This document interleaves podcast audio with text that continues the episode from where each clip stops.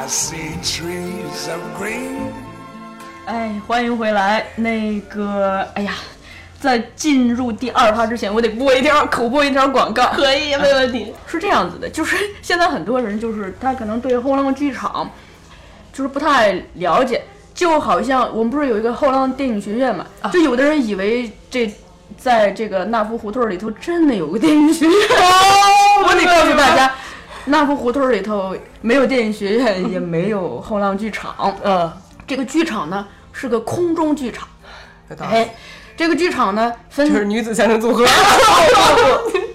它是我们思想和情感交流的地方。啊它一方面呢，就是咱们现在这个节目，这个播客，嗯嗯嗯就是我可能也和你做组合，我也和第一期的嘉宾成音变组成了小数成音组合，就是 对、我们通过这种活人的聊天儿，嗯就是在做这种跟读者呀、听众的互动。另一个呢是，嗯，我们有一套系列丛书。叫后浪剧场，哦这个您就不是跟我们这种相声组合对话了，您是跟大师对话，对那里头就有 相声大师对话？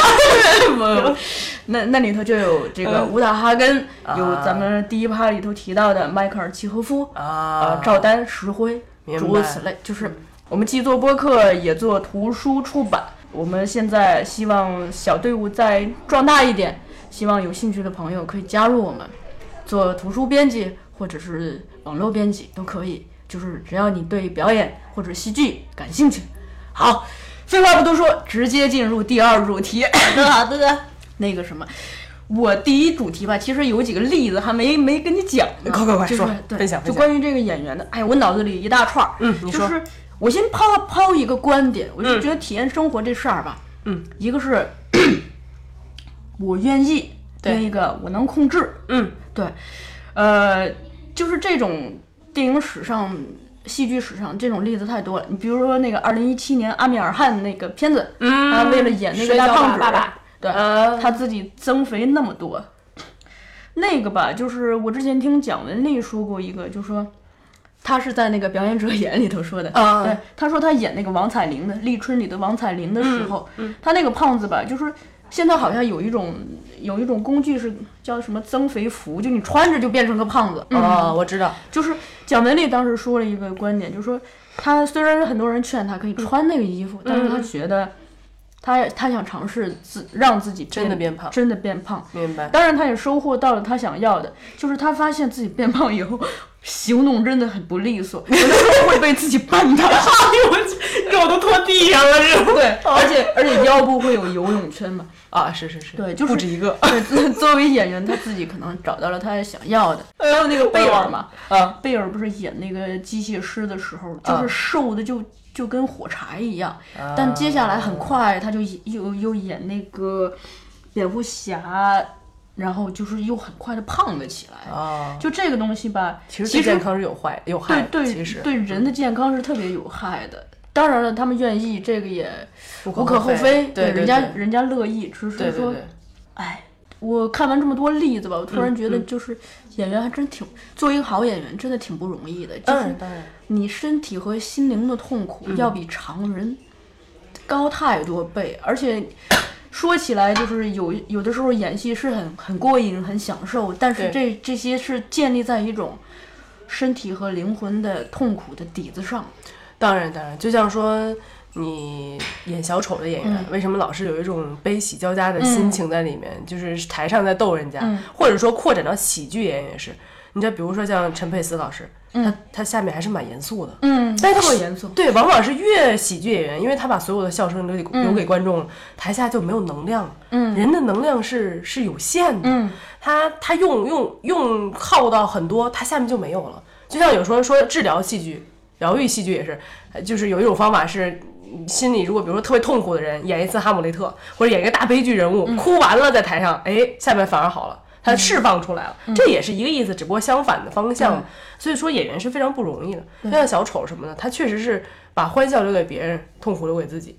那个演员这事儿吧，我我就归一句，我觉得就用一书名就叫尊重表演艺术，当然，就是尊重表演艺术的演员是值得我们尊重的。当然，每个行业都是需要就是爱一行，就是做一行爱一行，敬一行嘛，这老一辈老这么说。但是演员这种这种职业就更加的不一样，是在于它经常无法量化。嗯，说白了就是你跳井水，你跳脏的还是跳矿泉水的，嗯，没人说你。但是如果你跳井水，可能别人就会觉得哇，你好辛苦啊。对啊，像前两天就是那个。这个逻辑思维罗胖，哎呀，我怎么老给人免费做广告呢？我就想起来了，支付宝告诉大家有道理，就真的是因为前两天我就大家不在分享那个什么时间的朋友嘛，然后就有朋友发给我那个幕后花絮，就是罗胖在第二分场，就第二场结束之后下场的时候就播广告嘛，下场的时候直接啪一个倒栽葱栽到了台下。我巨惨，那个慢慢镜头放，整个就是头朝下，然后角度飞上来，然后赶快拉起来又继续。那我朋友就很感慨，嗯然后就说：“哎呀，这真的是很敬业啊。”但是从另一方面来讲，他们把这个播出来，不反而让大家好像更成为一个宣传点嘛？何况很敬业，那确实很敬业，他其实就是个演员嘛。说白了，哎，这个咱索性跑题了，就是我我再跑一下，不跑不跑那个。你说，就是我看到过黄轩发的一条这个微博，你说，他是是他说到是什么？就说如果我演戏去调用我我和我最亲爱的人的这种情感，我大意如此啊，原话人家肯定不是这这么这么措辞的。观众提问，对，观众补充，就是那个，其实我有点在消费他，我是在消费他，所以这个事儿吧，就是就看你呃。我觉得是看当事人怎么理解，也看接收者怎么理解。那接收者可能有的人看到的是敬，你朋友看到的是敬业，对。那你看到的是他们在消费这个事儿，对对。这就是其实不矛盾，对，确实敬业，敬业完了你可以消费敬业了，看你愿不愿意消费嘛。对对，就这就又回到另一个话题，就是那个 两会上不是陈道明说的这个，就是演员吃苦嘛啊，何必提呢？你你的职业不就是吃苦的吗？对。都快吃土了一样，其实其实是的，就是就是演员他因为无法量化嘛，你比如说朝九晚五上班，嗯，那你最多就加加班，嗯，很明确说，你看你超过五点，你可能就是在辛苦了，嗯，这个度是老板认为哦你好辛苦，嗯，但你比如说你在排练场好了，你排话剧，有的导演很严格，我记得以前我们我演过一个儿童剧。就导演是个韩国韩国导演，然后非常严格的那种，就是我们那时候还有什么杂技呀什么的，我就不做广告了，不说是啥，差点又嘴秃了。对，就是就是因为里面还有什么扔球啊，就各种还有什么侧手翻啊，就是找专业的杂技老师来培培训，然后有时候就会弄道具的时候把手。划破啊什么的，那时候大家没有这么严重的经验嘛，而且有时候侧手翻那还有蛮惊险的，还后滚翻什么，都我们没怎么倒立之类的都没怎么接触过。但是导演就觉得手划一个破一口怎么了？我都给你备着医药箱呢，对啊，赶紧贴上创可贴，赶紧来。就我那时候不是我，是另外一个女生，就是大家就是觉得好像导演有点残忍，嗯，就是都破了，一个女生手都破了，然后你你好像完全没有任何的安慰，嗯，对吧？而且也没有那时候。就是大家年年龄也不大嘛，所以就觉得，但是你说这个东西碰上一个可能不严格的导演，觉得哎呀，真真是敬业呀！你看小孩也没演过杂技，为了演这个戏，简直是命都快不要了。但是遇到严格导演，觉得这是你应该的，你不这么做，我才觉得你不敬业呢。所以演员这个东西是无法量化的，就所以大家争执嘛，我骂你，你骂我，就是因为没有这个这个。这个演员工会的存在很有必要啊！对，这个美美国做的好，真的说真的。说到演员工会，我又想起一例子来。你说，这这例子是来自我们一本正在编辑的书哦，肯定是最新消息。爱听说，这这还真不是最新消息啊？是吗？这书这书叫在镜头前表演，他举举了大量，他其中例子举到了克莱默夫妇啊，那个电影。对，嗯他提到了两点，可能比较切我们今天的题。明白。第一个是。达斯汀·霍夫曼在打梅丽尔·斯特里普的时候，嗯在没有告诉对方的情况下，真打了。嗯，梅丽尔·斯特里普普当时会觉得怎么这样？就是真的，对对，我明白，很不那个，我明白，很不解。我明白。另一件事情是，那个导演为了要他的反应，嗯，挤兑他，就是挤兑他，对啊，明白。就是因为他刚当时好像刚刚分手，他就用他前男友的事儿。刺激刺激他，扎心了。那同时，导演一边这么危险的干着，同时还又害怕他演员去演员工会告他。哦，你看人家人家有演员工会，至少还怕告。嗯但是我觉得这个其实完全就是在于一个演员之间熟不熟。嗯，你是不是跟我一样爱艺术？嗯，如果维斯特林普一样也很爱艺术，他会去理解导演。可能刚开始很生气，我靠，你不告诉我，不尊重我，你我还不知道你下面还能干出什么事儿来。有人会就有这种担心。但是如果关系好，嗯，那生一下气没事儿了嘛。我知道你啥性格，我知道你经常会来这么一刀，哦对，这对吧？它是一个很不能量化的东西。这这就是又是涉及到一个话题是什么呢？就很多演员喜欢跟熟的人，他他特别挑对手，挑团队，除了挑这个对戏的演员，他还挑团队。当然，当然，我觉得我是很理解这一点的。嗯，你比如说，你特别名、特别有名的人，比如说，比如说吴秀波，我随便乱想啊。嗯你说他，我最近就是我妈告诉我她在看一个电视剧，吴秀波演的吗？呃，他说里面有吴秀波，但我瞅了两眼，我没看见。但是整个的里面的，但是演员表有他，有可能是有 吧，应该是有，应该是有。但是问题是里面的，就是看整个那个镜头运用、剪接，你就觉得怪怪的，就很像那种法制栏目，嗯，你明白吧？就是业余演员、业余团队，然后哎搞一搞。但是你说，就是像吴秀波这样的演员，或者是某些名演员吧，你接的这个戏就莫名其妙啊。嗯，因为很多人是就着演员去看的，我是看过谁谁谁演我才去看。那你也是对观众负责嘛？你肯定要合作之前，先看你这个团队之前拍过啥，我跟不跟你合作，是我熟人介绍的还是什么？我觉得非常理解，而且是应该的。而且越是大演员越要挑本子嘛。可能年轻演员想的说多实践多练，嗯有戏然后无所对，有细节有饭吃就行。但是也就是有名的演员肯定要保障这个，不然也是对观众不负责。对，一个是对观众负不负责，在于其实、其实这是个演员的主动性。对，因为尽管大家都说演员是被动的，嗯，但当你有了一定的选择的余地，嗯，然后你去利用自己的选择权，去选一个更好的剧本和更好的团队，就是你就是在行使自己的主动性嘛。对对，那当然的，就因为演员他应该是一个，为什么演员的私生活总是被讨论来讨论去，而且演员就很生气，演员讨厌狗仔，比如周杰伦以前就是什么牛什么什么狗仔的那歌，反正就是编了一首很早，就很讨厌狗仔老跟着我那首歌，我忘了叫啥，但是为什么还是会这样？就是因为他不犯法呀，你是公众人物啊，你是公众人物我就报你啊。你就你要是比如普通人，你什么违反我肖像权吧，这权那权吧，一堆权。但是明星就是要这样，这点就是明星很尴尬，但是别人又觉得很正常的事情，你就应该做出表率嘛。这还有一个，其实你赚那么多钱，你就应该，还有？一个事儿就没抡清，就是你说。就是演员和明星的区别，啊，那是。对，但这是一个一个，他也是有一个概念模糊带的，对。模糊带的。有人觉得明星觉得我要先是演员，有人觉得我我别叫我明星，我是一个演员，哎，对吧？有些人要求自我要求高，嗯，我觉得这是一个，当然从理论上来讲，演员是一种职业，就像你是医生一样，不是说每个演员都必须变成明星，所以这其实是演员和名演员的区 别，对吧？吗？对吧？医生和名医生，差不多，差不多，实质是这样，专家号。只不过是名演员会比名医生更容易被消费。嗯，你医生再再有名，人家也不会关注你私生活，对吧？会关注你的号难难挂。你有经验，我没经验，这这这方面的经验还是越少越好。哎，有道理。嗯，那个聊到了，刚才其实我们已经渗入到了这个第二部分的主题，啊，就是导演导演怎么去这个把握？把握这个事儿。嗯因为我们第一趴聊的是演员自己的事儿，我们第二第二趴就是聊，就是说我可能遭受了，我是被动的进行了一次情感体验，对，我一切都是防不胜防的，我全程不知情。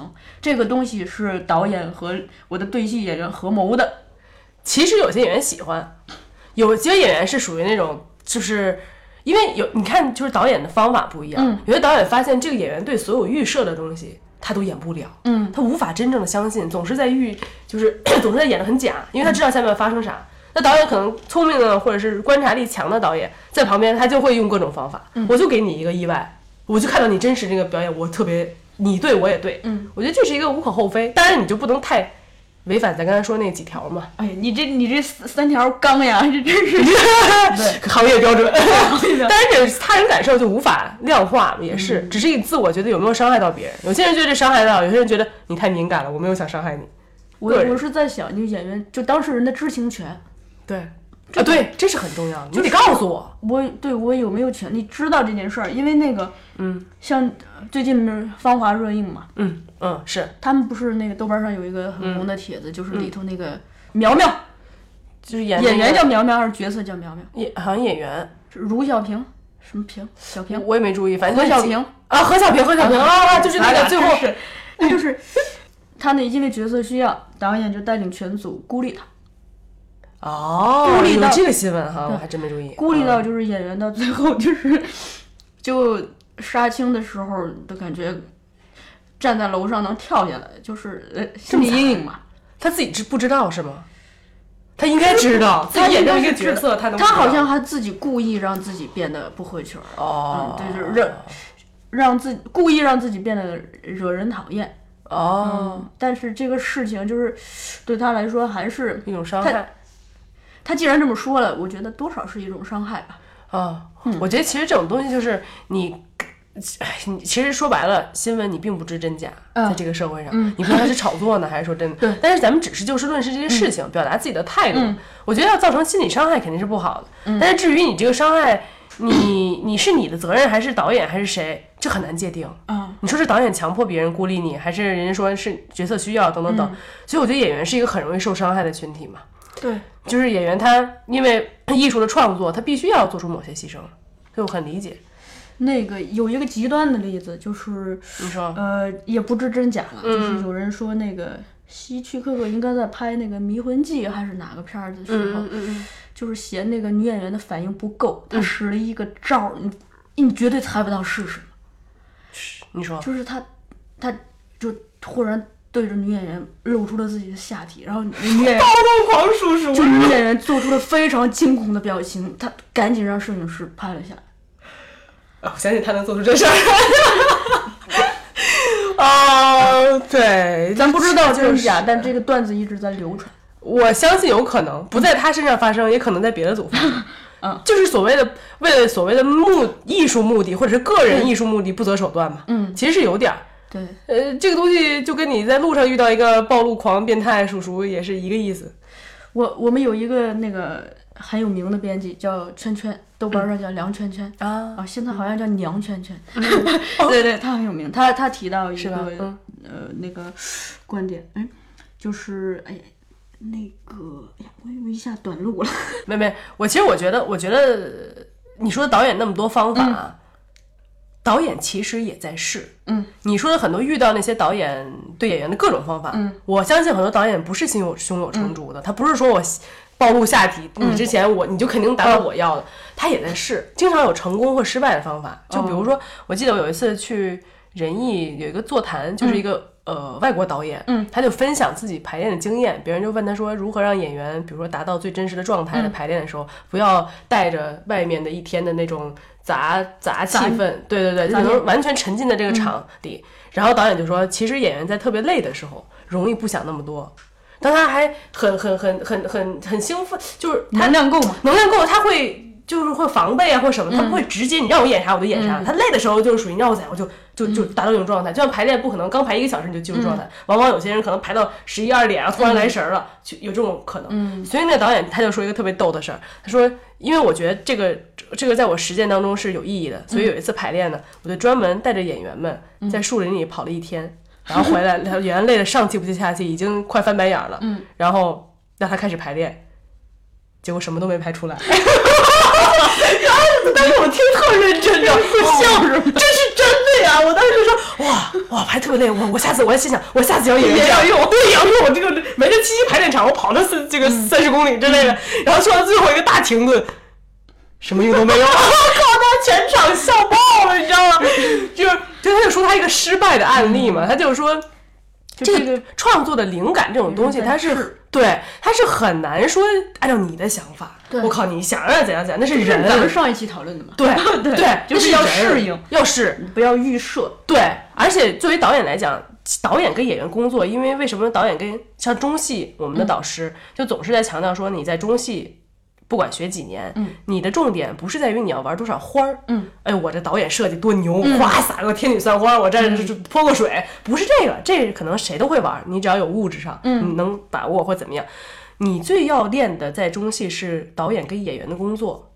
我觉得越毕业越走远，你越会觉得这是一个重点。嗯，就是你不论你拍影视还是拍话剧，你你总要有导演跟演员，你不可能一个剧组没导演，那就天下大乱。嗯，然后你你又不可能一个组只有导演没有演员，这也更不可能。所以他永远会有接触到导演跟演员工作的事情。而且学校你就很容易遇到各种各样的同学，各种各样的人，你怎么去跟他磨合？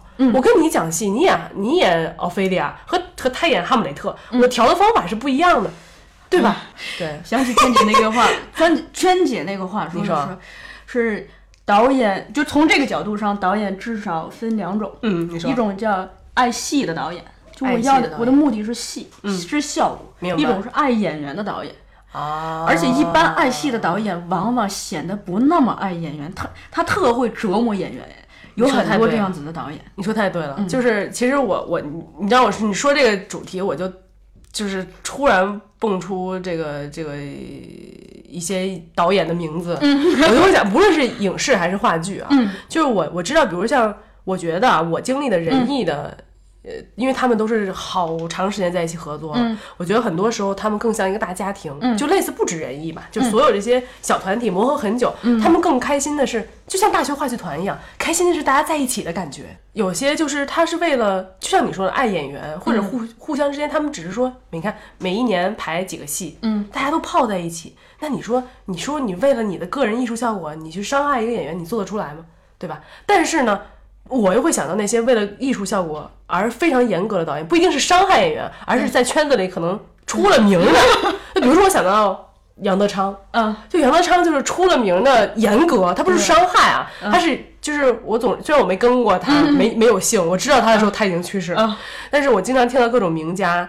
就是来说他，就是就开玩笑说，哎呀，在杨导组什么都好，但是希望下次能不能别这么严肃。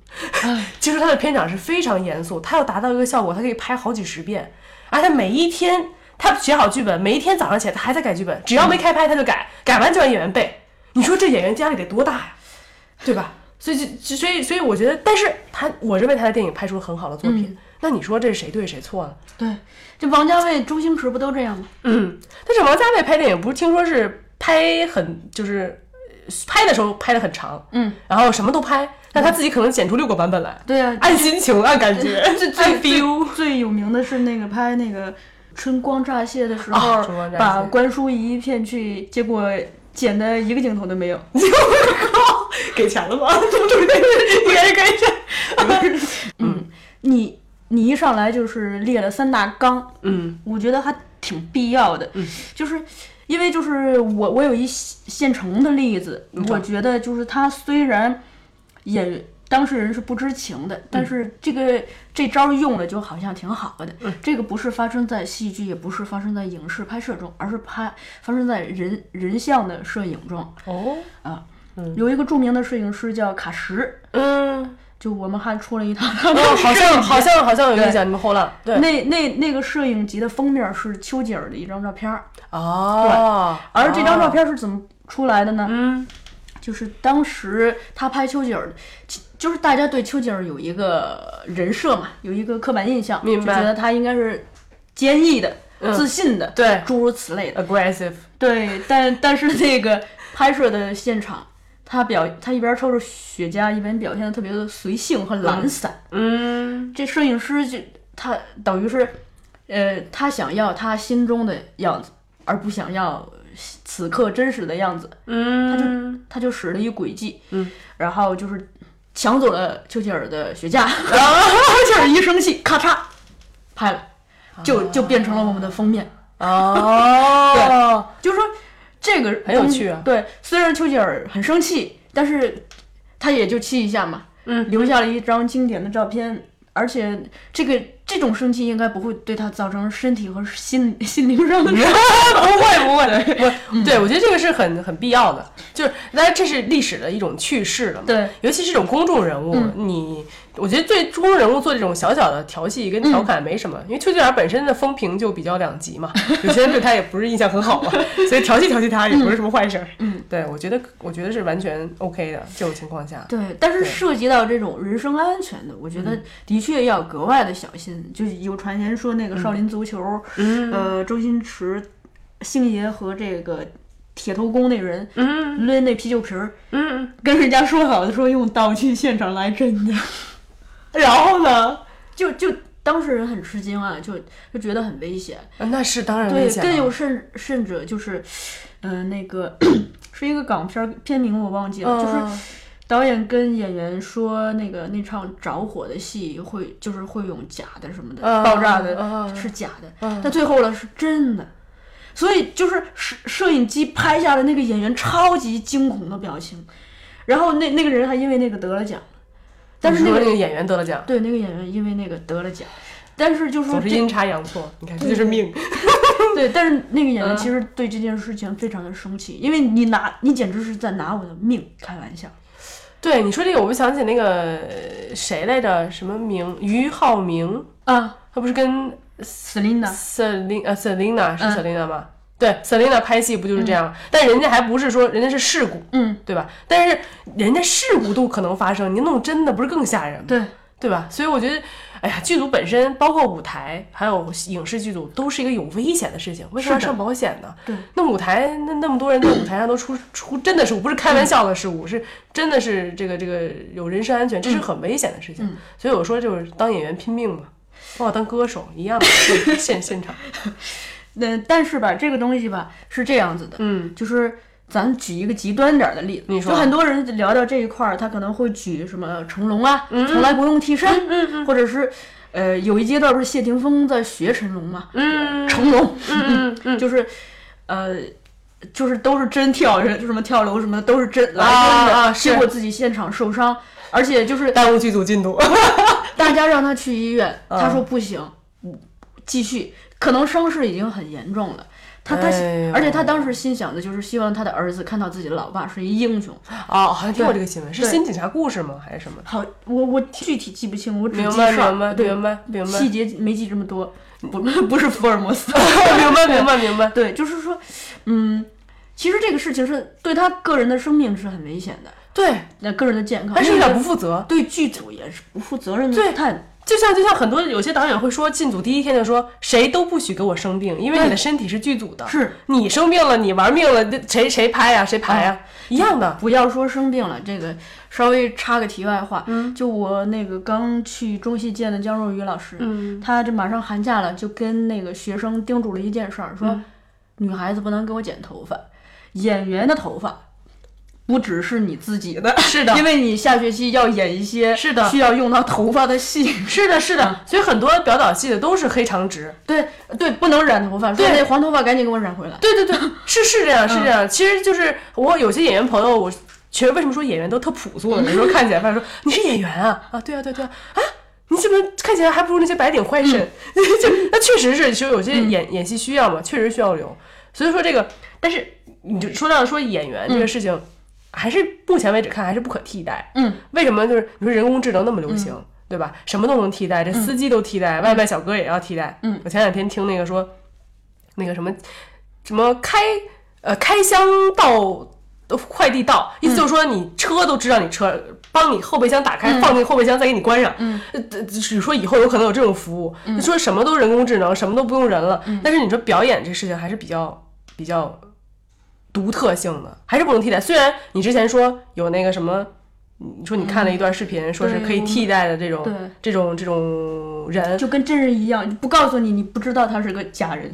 啊，对对对，但是我觉得还是目前为止还是比较难。嗯，就是呃就像我有一次我看那个我看了一个艺术电影，就是去年那个海边的曼彻斯特，嗯我当时突然就有一个感慨，就是说，你看我们为什么会喜欢导演，嗯，会喜欢某个演员，是因为我们看了他的作品，我们对这个人有兴趣，嗯，我们想去了解，哎，他为什么这么想，或者是他这么拍的想法，按照他的经历和他我对他的了解，他是这么想的，哇，很厉害，我们要得去研究这个人。可是当如果有一天以后，这个电影是人工智能拍的，是一个机器人拍的，我们还会对艺术有那么的神往吗？对吧？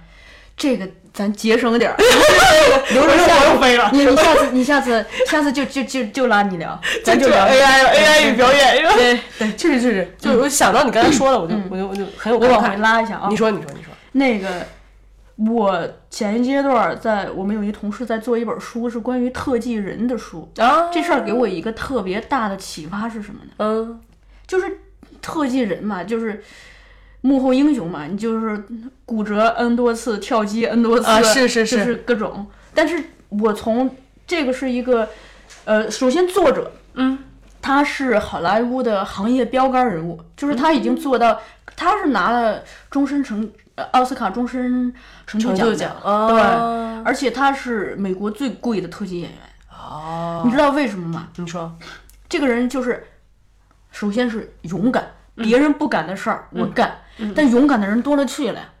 那当然，你知道，嗯，他最重要的是，他除了勇敢，他有智慧来支撑他的勇敢。这个智慧是什么呢？嗯，就是他永远，他不但可以把控自己的安全，嗯，他还可以保护控别人。保护，尤其是他要替身的那位主演的安全。哦，就这个人，就是他是一个生活中是一个有心人，他就是他虽然他不做爆破师，不做什么，但是他会对这些事儿有研究，嗯，他会留意，所以就是有他的戏的时候，他会自己检查这些，嗯嗯，一般的人想不到，到，对，因为那是其他的事儿其他的道具组其对其他同事的事儿，嗯他会检查。而没他的戏的时候，不管是他手下的兄弟们在拍戏，嗯还是就是他替身的这位男主演在演。啊，他都会，他留在片场不走，嗯，他就是去观察，就是帮帮着检查安不安全，嗯嗯，而且。首先，他有这个意识。嗯，其次，因为这个人生活经验非常的丰富，他有这个能力，对，他有这个辨别的能力，当然，而且他还有解决的办法。就比如说，他发现这个炸药的量，可能比如说减少十克，依然可以实现同样的画面效果、视觉效果。嗯，他就会跟导演提这些建议，这些都不是他分内的事儿。当然，但是就是这个人，你会发现他的勇敢是建立在自己一套就是这叫什么呢？就是既有意识又有能力的这个基础上的。对这又其实又涉及到专业和敬业这两件事儿。这个意识就是敬业嘛，对，他有这个能力就是专业嘛。对，我觉得其实就是在剧组，其实有时候某种程度上来说是能者多劳的事儿。嗯，尤其是你想像这个特技演员做的事情，是不仅是对别人好，对自己也好。就因为这些游戏做特技那么危险，嗯你自己不检查好，别人怎么能如何比你更在意你的命呢？是说白了，对吧？所以说，在剧组，有些人觉得好像，哎，呃，不需要搞那么多，就是我要不要管其他组的事儿。嗯但是有时候你站在更高一处想，站在更全局、更远处想，其实你如果操心操对了，是对大家都有用的事儿。如果大家都是管自己那件事儿，有可能惨的是你。对，那比如说有些女演员就是上台觉得谁都能给她准备好了，上台才发现，哎呀，这个这个扣没系。那你说你过你到时候再骂人，我们就发生过类似这种事情，就是就是也是名演员，就是、就平常可能就属于有助理，什么都特别、弄得特别好，然后当天就是发现他让人那个助理好像要缝缝那个后面一个扣，嗯，没缝，快上场了，发现咧着呢。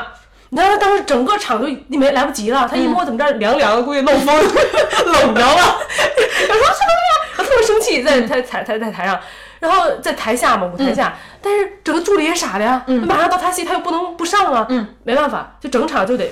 全都正对观众，有没有看一露个露个大背，对吧？而且不是那种性感的大背，就一看就是脸了。嗯，所以他没有扣子嘛。所以这种东西，你说你说你记着比较好，还是你的助理？你把他骂死，你上台还是你惨啊？是所以这种东西就是你骂别人是没有用的，你最终最在意的是你自己。对，所以我觉得像你刚才说的特技演员是特别的，就是他特别懂，就是特别有智慧。我觉得不是说只管自己，是的，就是这个事儿吧，他是，呃，首先就是适适应于演员这个行业，其实它也适适用于我们生活中的任何一个行业。当然当然，就我就又来负责这个，你负责专业，我我负责接地气。嗯 那个，你说，我我在一七年的时候，有一天听了一个采袁泉的采访，嗯嗯，有一有一句话特别的打动我，你说，他说，敬业和专业这两件事儿，嗯，就是他他觉得是你做任何一个职业，嗯，都应该具备具备的，而且如果你具备了，你可能也差不到哪里去。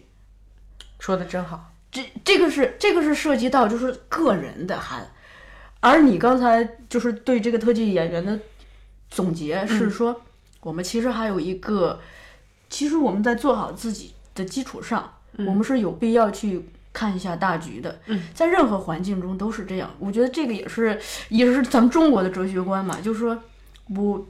我们不只是看局部的，我们看的我们看的是一个整体。东方人都是这样，对西方才把它分裂的。是导演也不只不是说只要灯光好或者只要演员好，我们要的是一个集体。对对对，如果说这个戏大家就记得灯光，就记得音乐，我觉得某种程度上只能说明这个整体还不失败的。对，其实跟演员协调是一样的。那前两天就是做练习，我看我一个朋友上课做练习，当然这是大家都会做啊，但是想起来他在做，就是两个人演员，就是他们是训练那种没有什么基础的，就是两个人。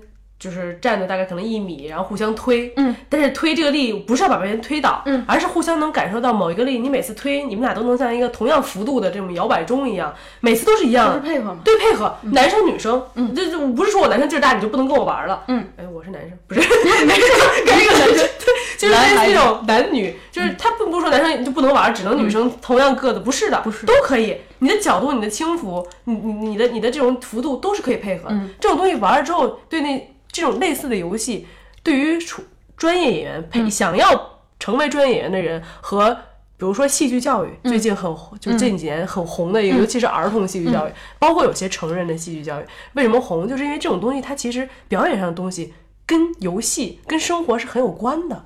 为什么戏剧教育火？嗯，就是你它是一个综合素质的培养。我身边就有见过很多，就是这种可能五十多岁退休，嗯，呃，就是比如大爷大妈、大叔阿姨。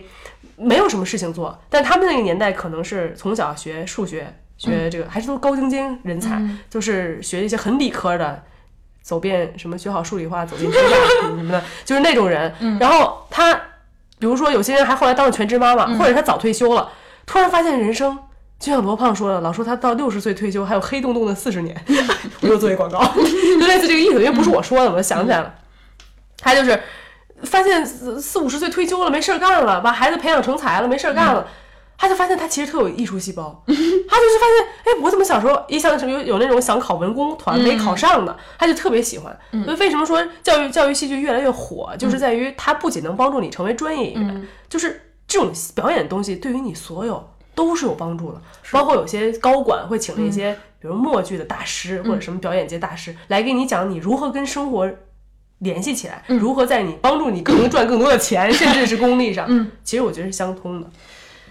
好，那个我截一题吧，你说，你你你打点儿，你从戏，你从戏剧拉到了生活。对，我们虽然在聊表演、聊戏剧，对，但我们的目的仅仅是如此吗？仅仅是弄好一出戏吗？并不是所有的人都要当演员，并不是所有的人都都要当成为专业。对，嗯，我们大部分人。永远逃离不不了的是生活，哪怕你是演员，哪怕你是导演，也都是在生活。所以，后浪剧场既是一个空中思想交流的剧场，嗯，同时它是个人生的剧场。就是说的很好，真的。我对表演最大的感受就是说，就像演员要认准自己的角色一样，我们每个人在自己生活这个舞台上也需要找到自己的角色。你是去做一个。呃，爸爸妈妈希希望你做的职业呢，还是去做一个自己更喜欢做的职业？你是去做一个可能自己的能力不那么够得着，但是薪水很多，全程在压榨你的身体、压榨你的健康的职业呢？你还是在做一个就是你自己特别喜欢，但可能薪水薪水很少的职业？这些都是上升空间。对，包括。你是去应你爸爸妈妈的逼迫也好，劝告也好，去相亲呢，还是 还是你自己觉得慢慢寻找真爱，慢慢对慢慢寻找真爱，就诸如此类。对我觉得更重要的是，我们在生活中一点一点的找到自己的角色，然后找到这个角色在人生的每一个阶段的任务，然后拿出你的行动力。去执行，去一步达到最高任务，去实现那个最高任务。我觉得就是这样，人生就是这样，就是你你生活中你可能会扮演不同的角色，但是你总是在某一时期你会非常想扮演某一类角色。对，你那你就朝这个道路走。是，人生就是一个不断试验的过程，跟表演排练是一样的，永远都是没有止境的。对，你永远都能更好。还有一个，你对你提到了不同的角色，你说，现在是一个多元的社会，对。我回到父母面前，我的角色是女儿，但我在公司不能演老板的女儿呀。当然，我必须得演好我工作中的角色。那我在你面前，可能是比如说是一个朋友的角色，那我不能去演一个老公的角色，我 懂我懂，知道 可以，对，诸如此类，呃分清角色，工作中也好，生活中也好，嗯会顺利很多。那比如说咱俩是好朋友，但咱俩现在是同事，当然，完成咱俩因为一个事儿吵起来了，那我要不要跟你吵？我们现对不起，现在是工作时间吵，对但如果吵完了下班了。你因为我工作中跟你吵起来了，你就觉得咱俩应该撕逼，应该决裂，当然当然不行了，那不行，这是不明智的，对事不对。人嘛。是的，对，好，那今天要不就到这里。我自己都没有想到，我们从那个演员体验生活的真实感聊到这 这这一块儿，这 话匣子打开，了。顺其自然的走到这儿的。对，好，那本期节目就到这里，谢谢松南过来做客。不会。那你再给大家介绍一首歌吧。嗯，我现在介绍的歌嘞，还是我上次讲的，我刚刚讲的，那一个话剧对吗？对那个嗯法国音乐剧叫对，法国。《摇滚莫扎特》。好好，对，那我们今天就到这里，大家再会。再会哦。大家可能刚才听到几声狗叫啊，那个是我们公司的吉祥物了，它是我们老板的那个小狗，叫旺财。旺财呀，对，叫旺财，它特别忠实的跟我们老板好，呃，不能说老板，我们吴总。我们的导演团队。